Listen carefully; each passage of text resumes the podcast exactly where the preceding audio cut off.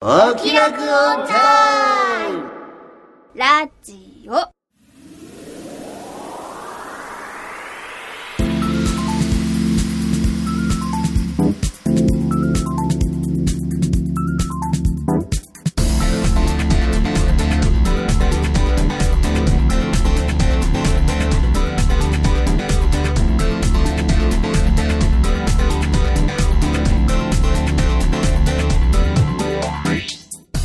説明しようこの番組はこれといった取り柄のないアラフォー中吉とひきこもり音楽家の永井茂之とお酒は友達、声優の卵の浜田さほの。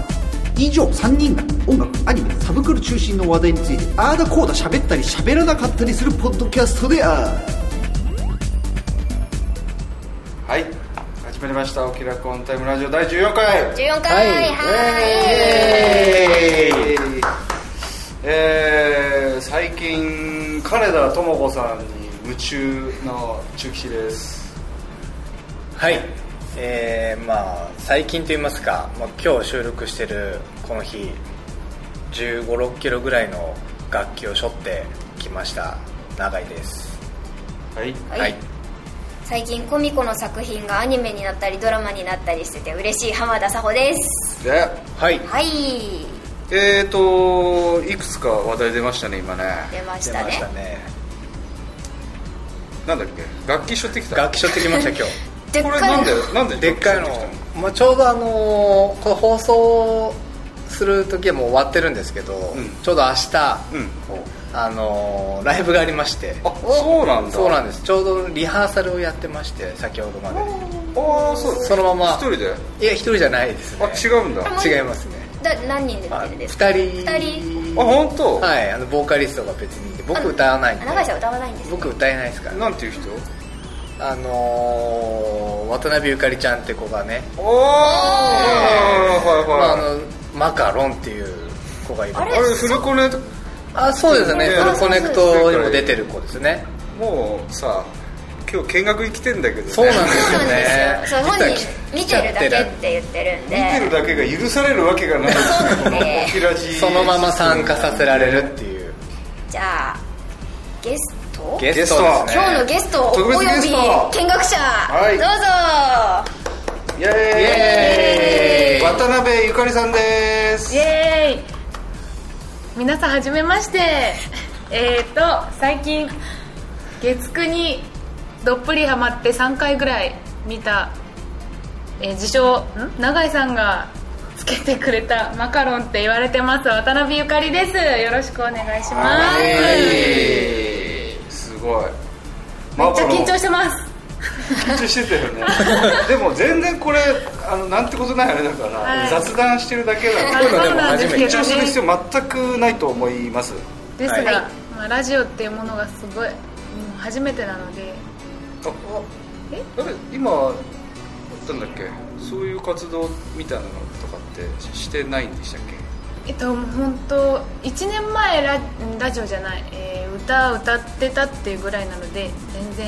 やったこともないしおしゃべりがもうほぼもう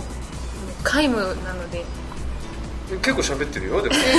大丈夫大丈夫ですね自信を持ってねよかったはい月9見てんだそうマでカロン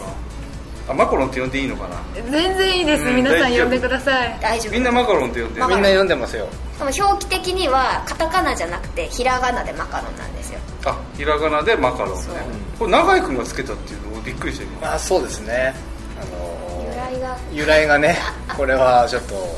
諸説いろいろありますがこれが正しい僕がつけた、あのパソコンのアドレスがね名前がねあのマカロンゆかりってなってたんでなんだと最初思ってふざけちゃったんですかね私 はでそしてマカロンっていうことを言ったらみんなに浸透しちゃったんですよねそしたら本名が浸透せずにあだ名だけ浸透してい 一人て歩きしもてのるすごいあの最近の話なんだねでもねマカロン、もう本当最近の話ですね俺もずっと昔からマカロンって呼ばれてる人だと思ってたから自分がね、 頭自体は結構いっぱいありますね他に何が渡辺ゆかりなんで普通にゆかりんとか、あと渡辺だからなべちゃんとかおーあとゆかりちゃんとかう、んあとすごい昔に小学生のちびっ子たちにピンクマンって言われた りゆかり号って言われて そう仲良しなの小学生とえそう小学生すごいちっちゃい頃はなんか囲まれて追いかけ回されてうん引っ張りなんか愛みたいなあされて自分が小学校の頃あ違います、えー、と私が中学生の頃にちびっ子に追い回されてそれで「ゆかり号ゆかり号」って言われた時期があってそれその小学生好きだねそうですねもうこれは絶対そうだねでピンクマンに関しては、あの中学生の頃私吹奏楽部だったんですけど、吹奏楽部でなんか分からずその、えー、とクリアファイルあの楽譜を入れるクリアファイルがなんか代々緑かあ違う緑じゃないです水色かえ透明っていうのがなんかしきたりであったみたいなんですけど私なんかお家になピンクのファイルしかなくてでピンクのファイル持ってったらなんかピンクマンって言われるようにそれすごいねなんか伝統で青か透明かしかないえー、そんなあそれ破ったらなんかすげえ怒られるとかなかっななんでお前はピンクを持ってるんだじゃあピンクマンだみたいなで1年間ピンクマンって呼ばれてその呼んでた子が、えー、と1組だったかな違うクラスで部活行く時「おーい」って呼んだら「あピンクマン」とか言ってすごい大きい声でピンクマンって言われるたからのそれ男のあ女の子です子女の子すっごい恥ずかしかったで今はさすがにやめてくれって言ってお互い名前呼びになあって今でも付き合いあんだそうありますあーよかった俺もそれでそれっきりだと思ってる のかねえ外でピンクマン叫ばれたらちょっと困るちょっとなかなか嫌だねまあでもほら結構ピンクのこう服をねいつも着てるとかなんかそういうところから来てるかと思ったらそうじゃないんだよね全そうなん全です然違うところたかまらたま持ってたクリアファイルっていう 然すごいでそういすうのありねますよねあだ名はね今回も長くなりそうな予感ありますねそうですねオープニングからねオープニングから話が進んじゃってどうでもいいんですけどねテレビ結構見んのみんな見ますね見ま見るすテレビなんか月9って言ってたもんねマカロンねいつくんななんだなんなん好きな人がいること今はタイムリーですね何タイムリーですね一個前はあれ福山雅治だねあ月ラブソングですかそうだよねラブソンやグやってたですねってたですよねやってましたねうーんとす好きな人がいることそうですこれどういう話えー、っと待ってください話します 話すのが話して話してそう説明が下手くそなんでえー、っとわかりやさサボちゃんより上手だ から大丈夫おそらえー、っとですね桐谷美玲ちゃん演じる女の子がいますくはいその子パティシエを目指してるんですが、うん突然クビになっちゃうんですよおおーでそしたら昔えー、と片思いしてた男の子に拾われるんですよ俺ん家に住まないかって言ってほうでそしたらその男の子は、えー、と3人兄弟の家だったんですね、でそこで、えー、と料理、えー、とお店を出してるからそこのパティシエになってくれでそこから同居が始まってそこのえー、と次男の男の子がすごい突っかかって言ってきて「お前はパティシエになれないここのシェフは向いてない」って言っていざこざが始まあーり割とちょっと反りが合わない感じなんだね自分とねで多分そこで恋が生まれて他の3人とも結構口論がある交流があるから誰誰を結局好きになるのかなみたいなそれは次男っていうのは誰がやってんの次男は山崎賢人君あそことはくっつくでしょだって絶対そこでしょそこかあの三浦翔平君演じるその拾ってくれた男の子はだ長男が長男で次男が三浦じゃない野村周平君あおー今はね大人気の3大人人気の三4人だねなんですけどいやこれはでも山崎賢人さんまあでももう第1話で、あのケント君とミレイちゃんがキスしてるのでもうここは確信犯なんですけどあもういきなりでそのもうしてるんで早っ早いなこれ最終回になったらどんなことになってんのなんか放送できんのかななんかね別でですよねまずいんじゃないかなえーえーこれはまだ3回まあ、第1回まだ第1第回1話です第1話あそうか今日何時だっけまだ1回しかやってねえのかそうですよねそうですね、 7月ですかぜひ見てみてください分かった、実はねうちのレコーダーがね多分勝手に撮ってあるはずへすごいですねすごい演技も面白いですよ誰だえミレイちゃんの本当あ顔の芸人ばっ かりあの人結構さや痩せすぎじゃないー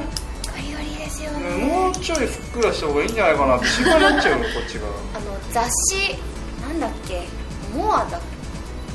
もうもうもうけにミレイちゃんいるんですけど最初の方のミレイちゃんの方が私は好きですねもっともふうっちくょらっしてたとのふっくらっていうかあのひょ標準的な綺麗な体型みたいなあ感じでした、うんうん今ちょっとガリガリですねーそうだよね戸田恵梨香もそうなのが外田エリカ戸田恵梨香もガリガリすぎるよね今ねスペックの頃が好きですスペックコロえギャルサーとか、俺はデスノートのあうん、うんの、ミサミサの役あの頃がいいなってあ割とロリなのかな俺いやそれは分かんないですけあどロリかも しれないそうっすねすいませんロリでしたねこここれで半角新たな事実がノリが好きともう40を目前にしてるんですけどそうですよねまあロリとー可愛い女の子が好きっていうのはいいと思いますよいいと思いますそう男性みんなそうですよ男性そうですよそうでもないよ俺結構まあいいや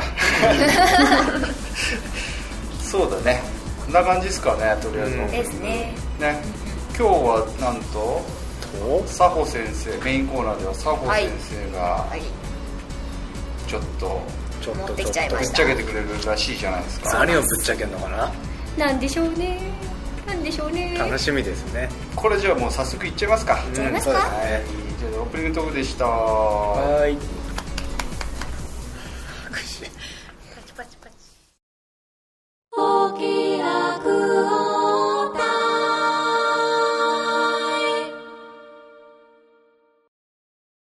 はいそれではメインコーナー行きましょう、はいせーの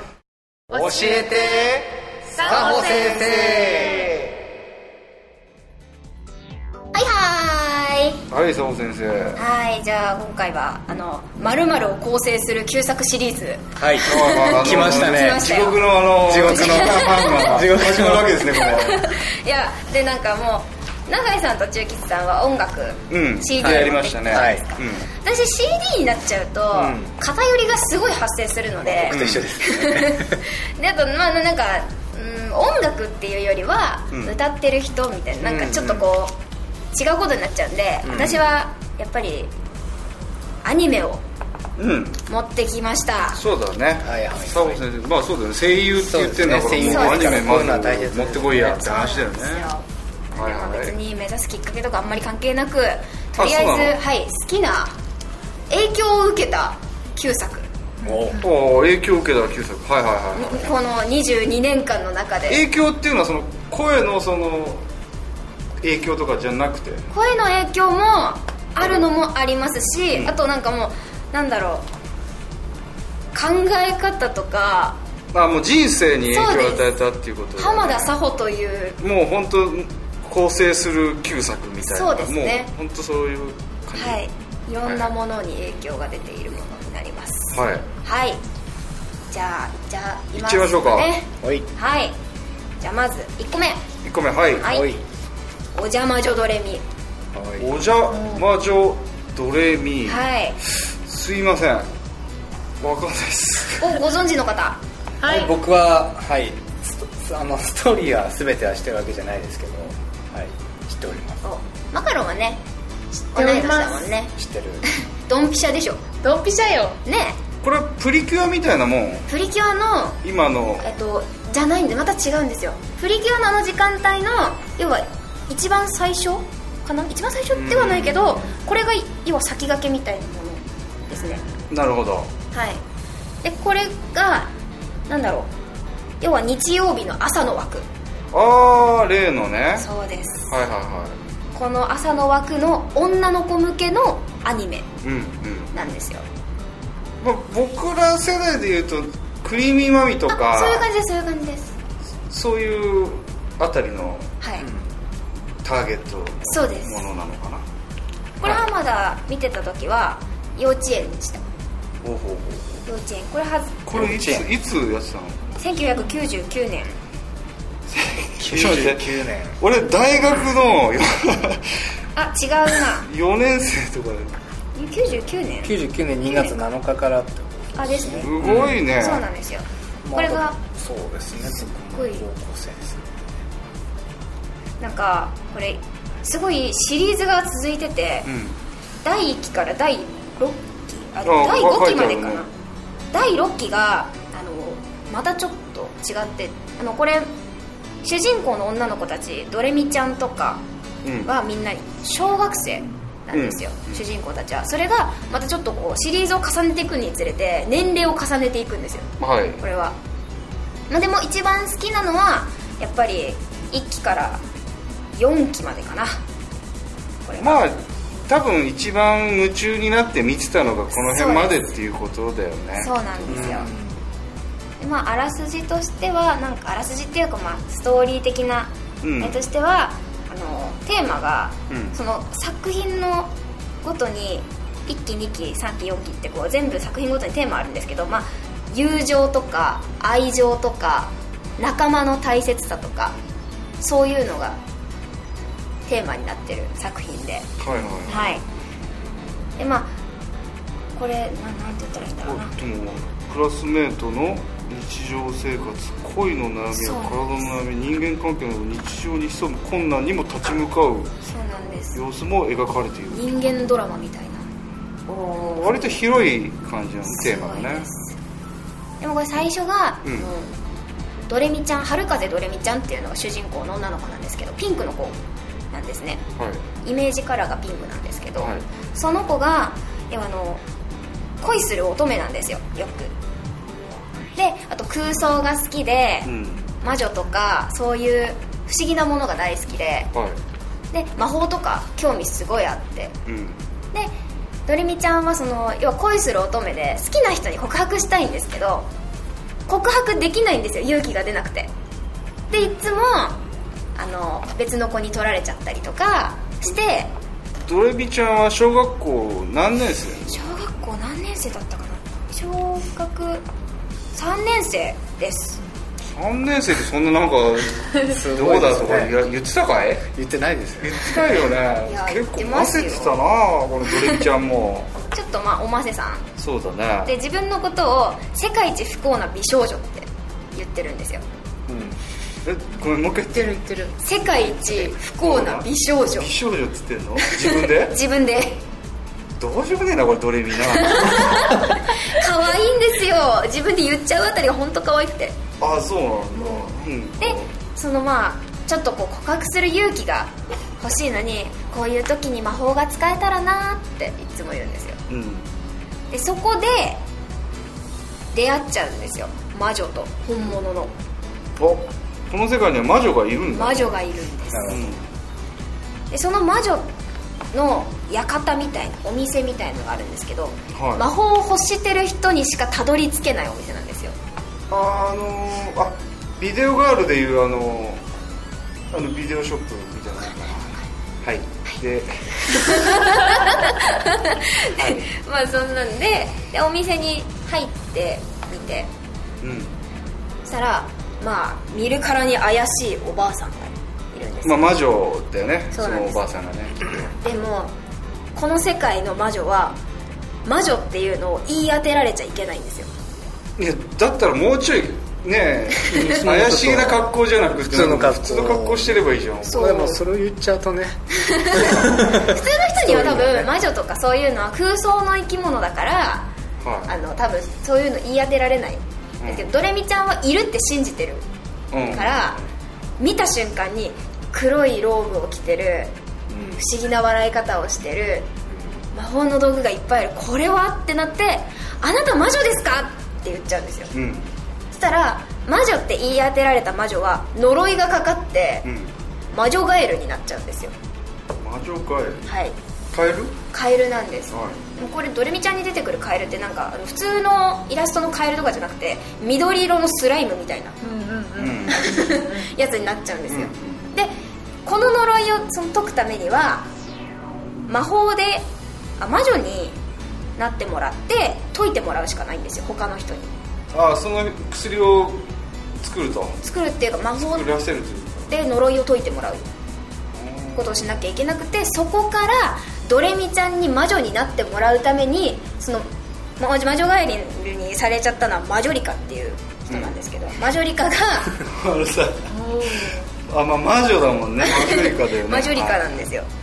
でそのマジョリカが要はドレミに魔女になってもらって呪いを解いてもらおうっていうのでお邪魔女ドレミがスタートするんですよそこからもう願ったり叶ったりじゃないのドレミちゃんからしてみたらもう魔女やりますやりますみたいなそうだよ感じです本当に普通だったら超嫌がるはずなのにみたいなねねっていうとこから始まってってそこから要はいろんな人の悩みとかあの問題を解決していって仲間が一人ずつ増えていってっていうところですねうーんそうなんですよでこれがあの最初は1期だと、うんえっと、4人まで増えるんですよねうんドレミちゃん葉月ちゃんオレンジの子であいあいこちゃんかなあいちゃん青の子で最後にアイドルをやってる女の子うん紫の音符ちゃんっていういるんですけどマイメロディーにもそんな人出てこなかったっあいないですいないです違いますよ 音符ちゃんっているんですけけど、うんこの4人であのいや、まま、魔女見習いとしてうんこう成長していくみたいな感じなんですけあどあ割とそういう成長物語的なそう側面もあるわけだそうです幼稚園でドレミちゃんごっこをすると、いっつもドレミちゃんが残るん ですまあ音符ちゃんの取り合いが始まるんですよそうなんだそうなんですよ音符ちゃん可愛かったんだよねポンプちゃんのシールも持ってたあ僕はもう音符ちゃんが好きだポっンたプちゃんめっちゃ好きでほらみんななんか音符ちゃんな昔んだってなんかシシール手帳みたいなのうがんうんうんあってでそれでなんか音符ちゃんの全身シールみたいなのがあってでそれをもう幼なじみと取り合いして音符ちゃわかるんどのシールがいい交換するけどって言って音符ちゃんのシール以外ねみた いそなうそうで音符ちゃん言っがてましたなんかアイドルをやってる子なんですよだから要は女の子からしたらすごい憧れなんだあよーそういねうことか世界一不幸な美少女美少女ではないないんですよあシシドルミじゃんこれあそうですシシドおさおんいでいすじゃん音符ちゃんシシドルミ結局解いたら おいいじゃん そこにちょっとテおンシシドルミョンが上フがァっンだっ見見た方がいいですドレミちゃんたいやいいやええ可愛い子好きじゃないですかえ可愛い子好きじゃないですか声が好きなんだよシシドルミ俺顔今イメージできてないもんシシドルミじゃあ音符ちゃん見た方がいいです音符ちゃん可愛いですよ可愛い歌いますよ音符ちゃん本当はい歌声が好きなんですよシシドルあミさんこれはビンゴですね いやでもこれで歌ってる歌って なんか子供向けの歌なわけキャラクターソングみそたういでしょドレミちゃんの初代のうん衣装を渋々買って、うん渋々家で着てあまりテンションが上がらずに写真に写るっていうこれかわいそうな主人公だね これ不幸なの合ってますねで他にもなんか ペペルトポロンってあ魔法のステッキおーペペルトポロンって言うんですけど、うんも持ってて、うんえっとあと何期だったかな 2, 二期かあ2期ぐらいからなんかお店を開くんですよその魔女屋さん魔女魔女屋さん、はいはいはいでそのお店で出てくるレジスタうんーがおもちゃであってあーそれを持っててこれ何を売ってんのそのお店はあの魔法の道具と か絶対魔女って指摘されるよね なんかちょっとお守りみたいなのとかあとそのその作品ごとなんですけど2期はお花屋さんなの、お花屋さんだったかなそれおとかなんですよなるほど2期はお花屋さん、うん3期はお菓子屋さんてうんなんですよおうおうおうあていう風に女の子が好きそうなお店を開くわけですね魔法の力でいろいろみんなクラスメートのそうなん悩ですみを解決していくっていうそうなんです感じなのかな人間のストーリーがすごい深いのがあるんですよこの作なるほ品どは、ねなるほど意外とそういうのもあるんだねそうなんですでこれがあの今のプリキュアとかの枠って言いましたけど魔女なんですけど戦わないんですうん戦わない女の子要はなんだろう悩み事を解決するとかそういう優しいものなんですこの作品がドラえもんみたいなねそんな感じですねね便利道具とか使ってっていう感じですねかなお題のジョブレにそうですそうですそうですドラえもんって疑問になりましたかいや要はドラえもんものび太くん何かの誰かの悩みをまあ秘密道具で解決して、うん解決でも頼りすぎるといけないよっていう教訓もちょっと入ってるみそうたですいねなこれ割はとそんな気がしましたねそうですね「おじゃまジョブレミはい」深いお話これ見見るといいと思いますはいいっぱいあります DVD あんの DVD あります DVD ドラマ CD とかもあって第6期がドレミちゃんたちが高校生になったお話それ見たいねいい話です小説版ですあアニメじゃないんですよひどいはいじゃあ次2個目、 2作目いきましょうはいこれは皆さんご存知かと思われますカードキャプターさくらはいこれ知ってますかカードキャプター作なんか名前はなんか聞いたことありますね永井さんは僕は知ってますねだからもちろん知ってもね出ます大好きです大好きですカードかこれも魔法物ですあこれも魔法なのね、はい魔法物ですなるほどはいはいはこれもなんだろうこれも要はさくらあの木之本さくらちゃんっていう主人公の女の子がいてその女の子があのある日家の地下の書庫からい、うん、魔法の本を見つけてしまってそこで契約をあかんカードが飛んでいっちゃって開けた瞬間に先のそうもう実は手元にございましてそれがそのカードなんですかそうでございます黒カードの本があれありましてすごいそうなん本で物本物ではないですね魔力はこもってなあい本ですねケロちゃんもいらっしゃらないレプリカですレプリケカロでちすゃんってね何これがそのカードの本をうん守ってる守護神ケルベロスはいはいはい、うんあのこのちょっと画像をもし載せられたら載せたいんですけどこの表紙にいる獣がケルベロスなんですけどあここれこれですケロちゃんケロちゃんケロちゃんって言われるなんか結構ちょっといかついんですマけジどマジな顔してるねいかついんですけどこれが可愛くなるんですよちょちょっと取っとこうかなはーい本を開けた時に、う一番最初にあるこのカードなんですけどこれ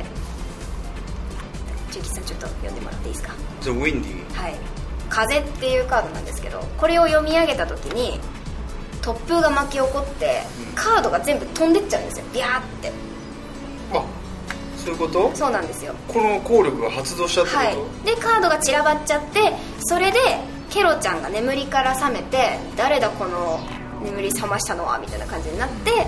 カードをじゃあ集めるためにお前が飛ばしたんだから一緒に集めてよって言って魔法使いとしてカードを集めるんですよそれがカードキャプターでこの黒カードを集め終わったららさくらちゃんが正式なカードの持ち主となってああなるほど星の星の杖になるんですね杖になってまた桜カードにしなきゃいけないそう今度は黒カードなんでこれはこれはクローリードさんっていう魔導士が作った魔法のカードなんですよああなるほどなたるだほどさくらちゃんのカードにしてそうさくらちゃんが正式な魔術師としてカードを操らなきゃいけないしこれねあの呪文がねあるんでねあの、まだ言え るまあ、言える言うあじゃあマカロン言っとくどっちの呪文言えるえクロウさんの方じゃないやっぱり苦労の作りしかだよ古き姿をして生まれ変われ新たな主さくらの名のもとに名のもとにっていうとクローカードが桜カードにチェンジする汝のあるべき姿に戻れクローカードもありますのもありますしあとはそのふその鍵なんですけど杖が、うんそれを封印解除する時もあの闇の力を秘し鍵を真の姿を我の前に示せ契約のもと桜が命じるレディーズって言ってそこは何さくらちゃんも噛むのいつもそこの噛まないです噛まないですすいません私も噛んでおりますはいさくらちゃんは噛ま ないんだでレディーズっていうとその鍵の形したのがニョキニョキニョキニョキって伸びてうん杖になるんですよでそれで飛んだりね、カード使う時もなんか言うことあるけどそうなんかそのカードの名前を呼んでタッチするうん杖いいんですよあと漫画版とアニメの版と登場してくる人物がちょっと違ってうんアニメ版だとシャオランのいい名付け、うんリ・メイリンちゃんんリンリンミンメイじゃなくてじゃないですリンメ イそれリンマクロスマクロスリンメイリンメイリンちゃんが出てくるっていうメイリンちゃん可愛いんだよねツインテールのパッツンの女の子なんですけどそれも要はさあのあそうシャオランアニメには出てこないのかアニメしか出てこないんですよアニメしあアニメにしかか出てこ原ないの作にいないんですよいないで原作のびっくりするところが、うんアニメって何話ぐらいあったか忘れちゃったんですけど相当長いんですが、原作って12巻しかないんですそようなんですよあーなるほどね結構いろんなオリジナルストーリーとかをこうふんだんに盛り込んでるんだねこれぜひそうなんで読んすでよみてくださいぜひこれはおすすめでございます大人になってみると二度美味し いアニメまあね見ることはないかなえここまで話してる話しといてそんなだってしますよ貸しますよ あでアニメと漫画どっ昔しましちょうかどっちがいいの漫画かな漫画ですかねあ私アニメが好きですあ本当アニメ派私両方好きだからなまあでもまあまずま,、どっまず漫画か漫画かららみたいなところなんだな、分かった、はいちょっと機会があったらねはいあの読みますはい、次はいはい3作目はい「学園アリス」これはまたちょっと特殊能力系のうんうんアニメなんですけどこれがななんかあらすじ的にはその田舎町で育ったさくらみかんちゃんっていう主人公の女の子と今井蛍ちゃんっていう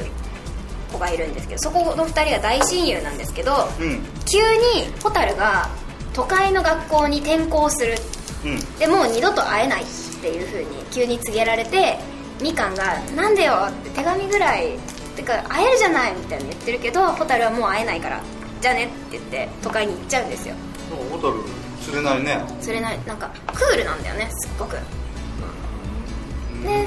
それでさくらがどうしても会いたくて都会に追い 追いかけに行っちゃうんですようでそこであの発見したのがアリス学園っていう学校に蛍は行っちゃったっていうんうんなんかエリート教育をしてる学校としかあのみん世間には知られてないんですよでも中を開けてみたら特殊な能力を持った子たちを世間から守るためにその要は隔離するためにある学校に蛍は行ってるで蛍はもともと何かものを作ることがすごく得意だったんですよ、でその能力を買われて都会の学校に行ったんだってみかんは思ってたらそうじゃなくてそれが特殊な能力で発明の能力なんですよで能力のことをアリスって言うんですけど発明のアリスを持っててでそれを要はもっとちゃんと覚醒させるためにアリス学園に飛ばされちゃうんですよでそこに追いかけてったみかんちゃんがいるんですけどみかんちゃんも実は能力を持ってたんですよ知らなかった誰もわからなかったけどでそのまあそのアリスがいろいろあってでその学園の中でいろいろ始まっていくんですけど、そのみかんちゃんも要は能力を発見されちゃったんで学園に入学させられちゃうんですよそのままうんでそこからまた始まる人間ドラマと学園となんだろう政府とバトルみたいなのがあったりとか、えっ、とさっきの2つは割と子供向けのほんわかした内容だけどこれは割とマジモンなの結構なん最か初の方ギャグが多いんですそうけなんどもでうす最後の方はもうもう泣き涙な泣しできは涙涙そうなんだちょっと年齢上めに設定されてますこれは多分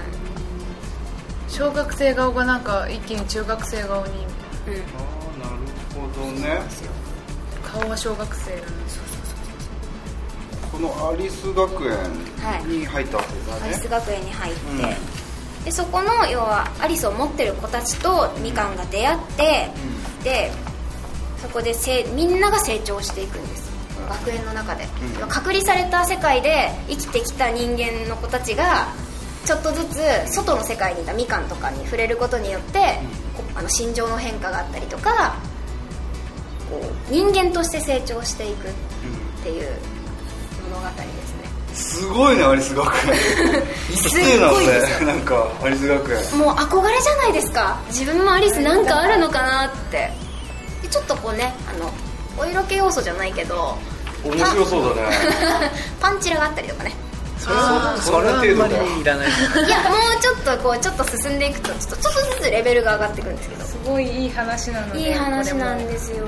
絵柄もなんか可愛らし可愛いい感じただ読むとドハマりする危険なおやつ友達に貸したらドンピシャでもう沼のように入ってきてあと今まだあるのかななんかネットで検索すると自分のアリスを検索してくれるっていうなんか心理テストみたいなのがあってっ僕がじゃあ何のアリスを持ってるかっていうのが分かるわかるんです私一回や一何何回やっても必ず出てくるのが音楽演奏のアリスしか出てこなくてえ合ってる合ってるそう合ってないんじゃないってない楽器はそこまで合ってる方だからねこれからやるかもしれないあこれからね未来を予想してマジかやっぱりなんか始めなきゃダメかな教えてもらわなきタンバリンかないやギギターあギターうんギターとか知り合いとかいますからやっぱりちょこちょこ触りはできるからちょっとじゃ中あにうちに秘めてるかもしれないあーアリスアリス持ってるかなうちなんだろうなんだと思いますあるのかな今でも昔はあ ってででもなんかあじゃあなくなっちゃったのかな歌あの歌唱のアリス確かいたよね誰か私え うんちょちょちょちょあなたじゃないよここここの設定で漫画あ漫画のなんかある中わけでしょでいるよねあいたかなレオ様は違うよはねいい声のいい声のアリスだもんねいい声のアリスいるそうやって歌そんなアリ歌スもあんだそうなんですすごいんですよなんか制御しないと自分の声聞くともうみんなバタバタバタって倒れちゃって、でそれをなんか犯罪組織の集団があるんですけど Z っていうその集団が悪用して新しいのが出てきたぞ今それのそのレオ様っていうのもあの元々アリス学園の出身者で今はその超有名ボーカリストをやってるレそオうお倒れるのは全員女性いや男性もですもうみんなですそうで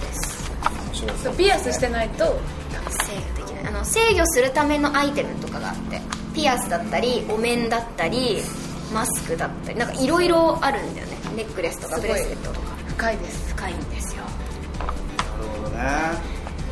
というのがあってこれはかなりおすすめでございますおすすめです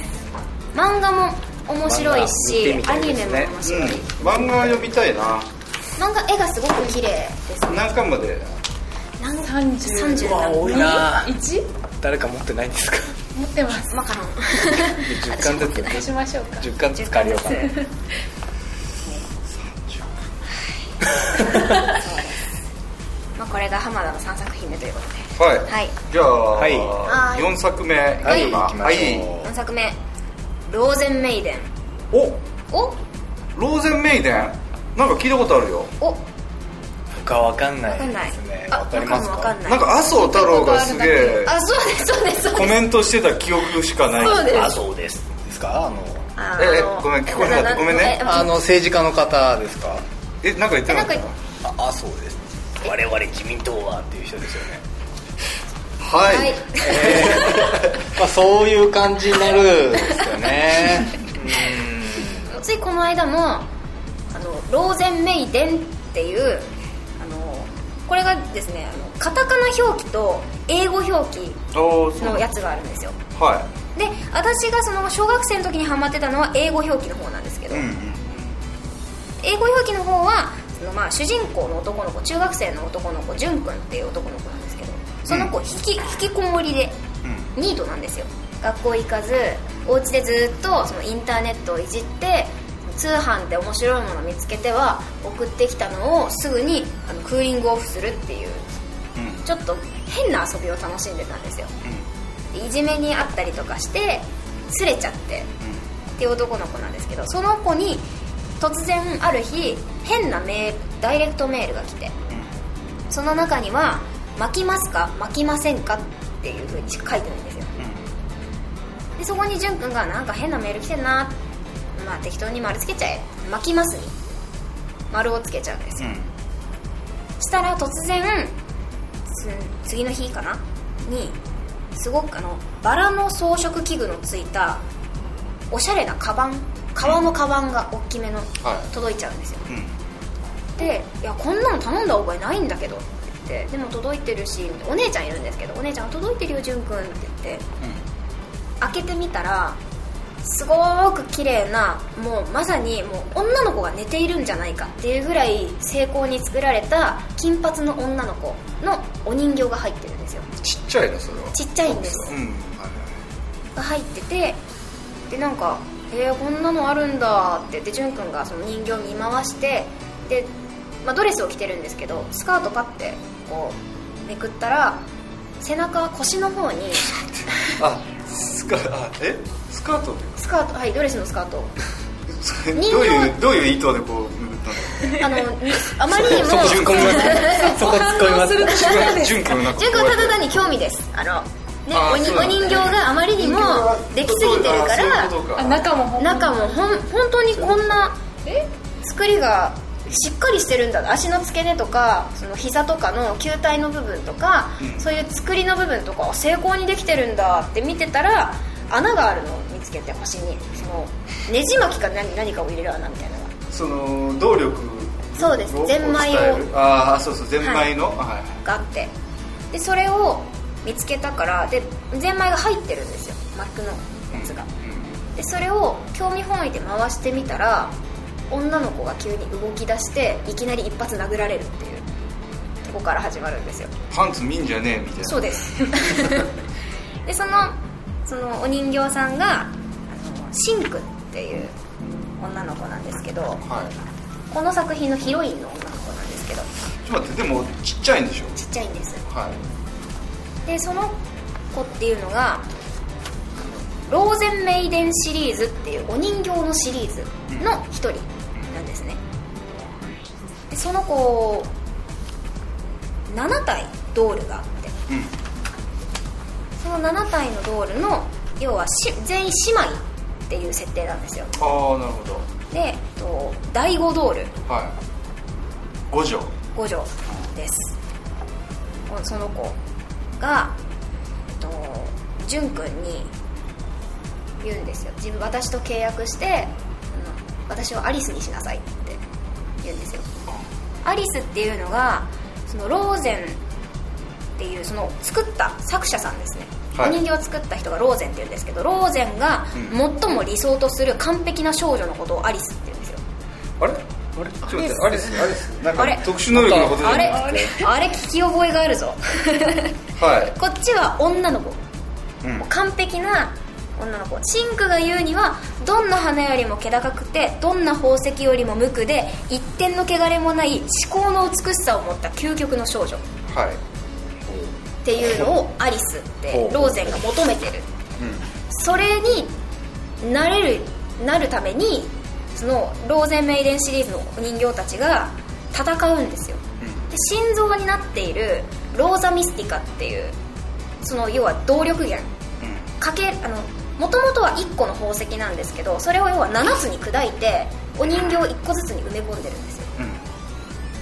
そのローザミスティカを戦って勝ち取って1個のものにしてアリスにならなきゃならないっていうゲームを始めるんですこの子たちが、そのためには契約者人間と契約してその人間の男の子のその生命力とかを使って戦わなきゃいけないんですよでそのゲームの名前がアリスゲームうんって言ってバトルロイヤル方式で戦ってもうあのなんでしょう1対1じゃなくてもう取ったら勝ちでも取った勝ち取ったら勝ちって言って自分がローザミスティが自分の入れて2個持ってたとしても他の人から攻撃されて負けてその2個両方とも自分のものにしちゃったりとかあとま自あ分、まあそうだよねで自分から分け与えることもできてうんっていうものなんですけどそれを要は勝ち取っていってっていうゲームがあってそれが本筋なんですけどでもそのシンクっていう女の子はあの女王様気質でプライドがすごく高い子なんですけど、アリスゲームっていうものにあまりアリスには興味があるけどゲームにはあまり興味がない子で、自分なりの戦い方をするって言って誰にも傷つけない